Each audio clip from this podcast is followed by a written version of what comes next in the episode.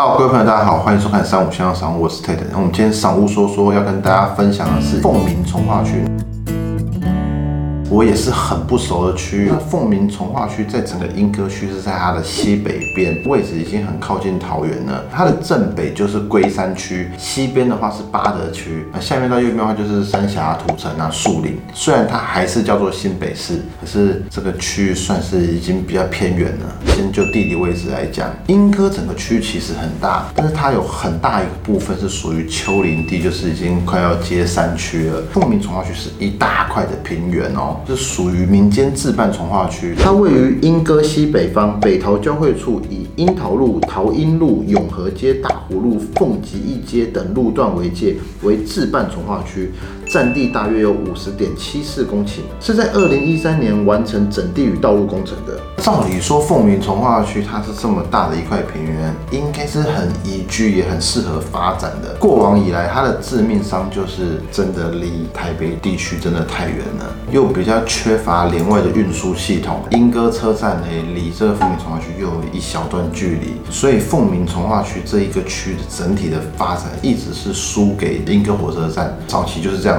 火车站周边一定是最热闹的地方。不过嘞，因为现在有在规划捷运三阴线了嘛，再来就有和铁计划会新增凤鸣站。待会凤鸣火车站发展的曲折也会跟大家讲。他要是搭着三阴捷运站跟新开的这个火车站，现在就讲双铁共构嘛。话题是落在这个上面，才形成了凤鸣从化区。不过凤鸣从化区的这个名称由来，我也不知道是什么原因。如果知道朋友的话，欢迎留言在底下。英哥来讲的话，它是具有历史的色彩，大家都会知道那个莺歌陶瓷老街，去买一些碗盘啊，尤其是做餐饮业的，买一些瓷器都会去莺歌老街。莺歌也在二零一二年呢荣获了国际宜居城市奖哦，这个大家应该很少人知道吧？那凤鸣地区呢，是在二零一三年年底才发布了整体的这个都市计划。规定这边的市地从化区里面全部的建筑啊，都要经过都审才可以实施。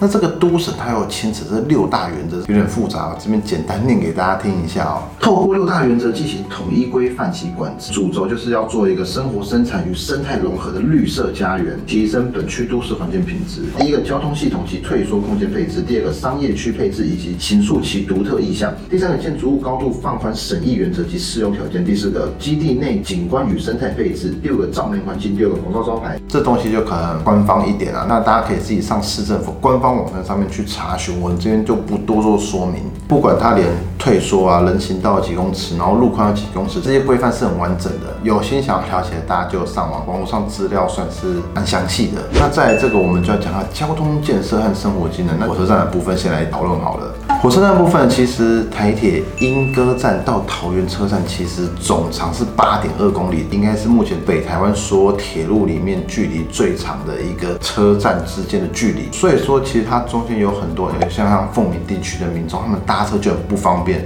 要去桃园搭还是要去莺歌火车站搭。这件事情也不是现在才发生，这件事情早在二零零一年的时候就有人提出了。那到二零零九年，它就有初步的规划。原本的凤鸣站是被规规划到桃园铁路计划里面，到二零一四年，就是现在的桃园市长郑文灿，他又推动了铁路地下化，所以一下子就把这个原本二零零九年的计划先推翻了。地下化当然应该是会比高架铁路来的好啊，不过也是因为这个政策不断想要迁散的缘故哎，所以这个整体的工程就一直被 delay delay delay。不过英格居民也是还是会很反弹啊，他们会觉得。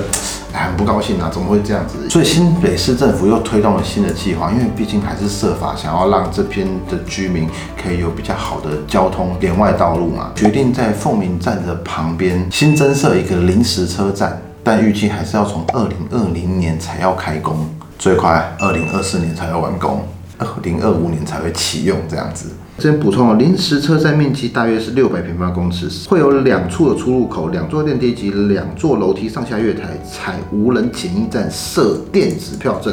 好，那除了火车站以外嘞，开车的话，凤鸣从化区离二号大南交流道是最近的，车程应该我觉得不用十分钟吧。只要上了二号以后要接三号，还是要到一号，其实都算是蛮便利的啦。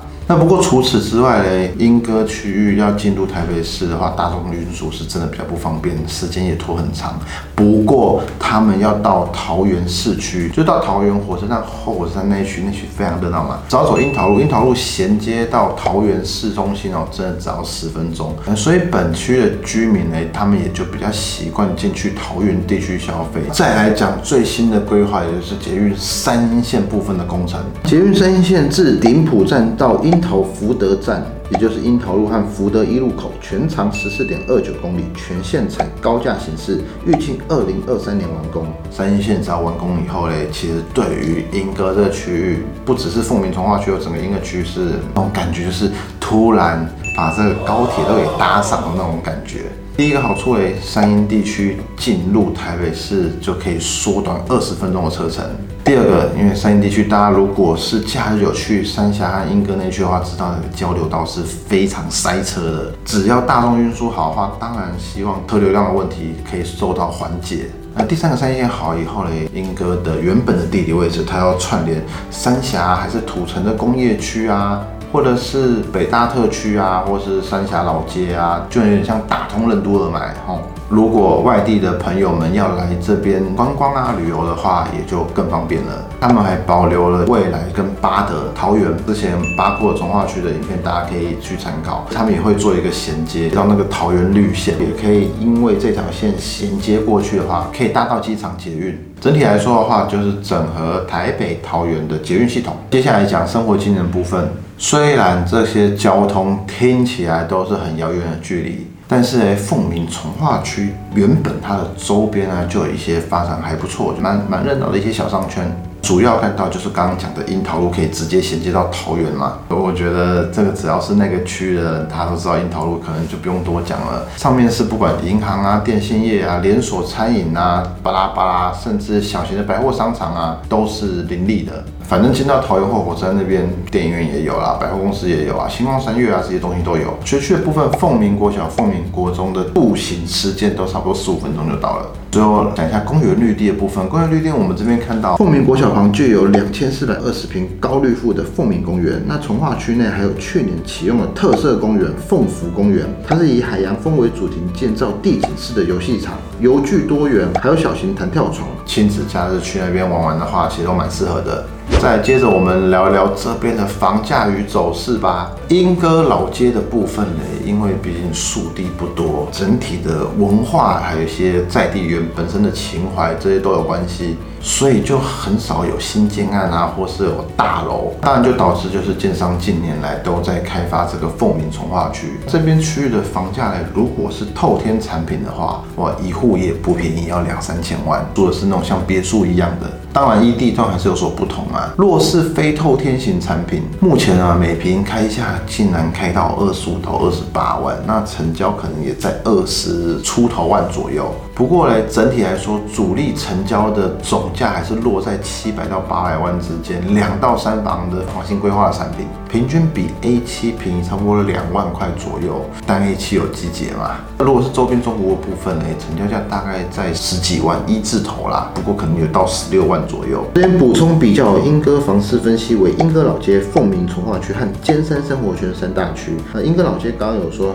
新建很少，但有的话大约单价会占上三字头。那中古电梯大楼每平十四到二十四万，公寓的话每平大概十三到十八万。越靠近火车站的话，房价就越高。中古屋每平也要二十到二十五万。而凤鸣从化区刚有提啊，新建案平均都是二字头，而中古屋的话就落在一字头，十五到十八万。尖山生活圈的话，树地多，取得成本较低，所以整体来说，新建案也是有一字头。那中古屋也差不多十四万左右而已。不过缺点就是没有捷运经过。呃，未来的发展目前都还没有规划到尖山生活圈。那整个富民从化区其实之前就是看到一些资讯，就是投资人指出哦，富民从化区实在是不受到台北人的喜欢，而且桃园人也没那么喜欢。主要真的还是因为交通不便利。那台北的通讯族宁可去选择三峡、树林啊。桃园的话，他们那就直接住在桃园嘛，龟山啊、八德啊，就是这样子，所以它就变成一个比较模糊的地带。不过就我们来看的话，未来的展望有什么嘞？目前三阴捷运线的这个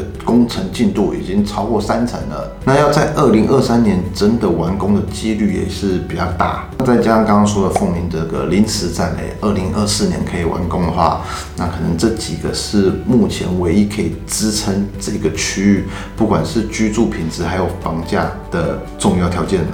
再分享一下，这业界的人士为什么还是很多人有看好这个凤鸣从化区嘞？这边几个条件支撑，分享给大家。第一个就是双铁加从化区的趋势啊，你有讲过嘛？大家买不起市中心了嘛？那选从化区，那从化区的话。就是交通要到位，交通到位就是要双铁支撑。凤鸣从化区是否可以成功的复制青浦区啊，或者是 A 七啊，甚至像是江翠北侧从化区这样子？如果交通的部分成功如期上线的话，莺歌到台北的距离通勤时间将会缩短到只有差不多半个小时。原本造桃园的市区原本就很迅速嘛，那边不用讲。再加上如果三阴线的延伸段，就是到八廓那一个区域的延伸段也通车的话，那个。时候这个区域的话，就有机会热闹起来。可是要二零二八年。第二点就是从邻近的行政区来看哦，附近的三峡区、北拉特区那一块，现在房价已经来到三字头。在隔壁一点那个树林区嘛，那他们要吃那个万大线的捷运线的，他们也是站稳三字头了。那未来拥有双铁的凤鸣从化区，只要交通整合一到位的话，是否房价还有上涨空间？这个就。大家自己想象，很优的部分还是跟大家分析一下，因为整个凤鸣从化区其实它开发面积算是很小的，再加上生活机能还没有到位，可是因为它面积小，生活机能要发展起来的话，可能会比其他大型的从化区要来的迅速。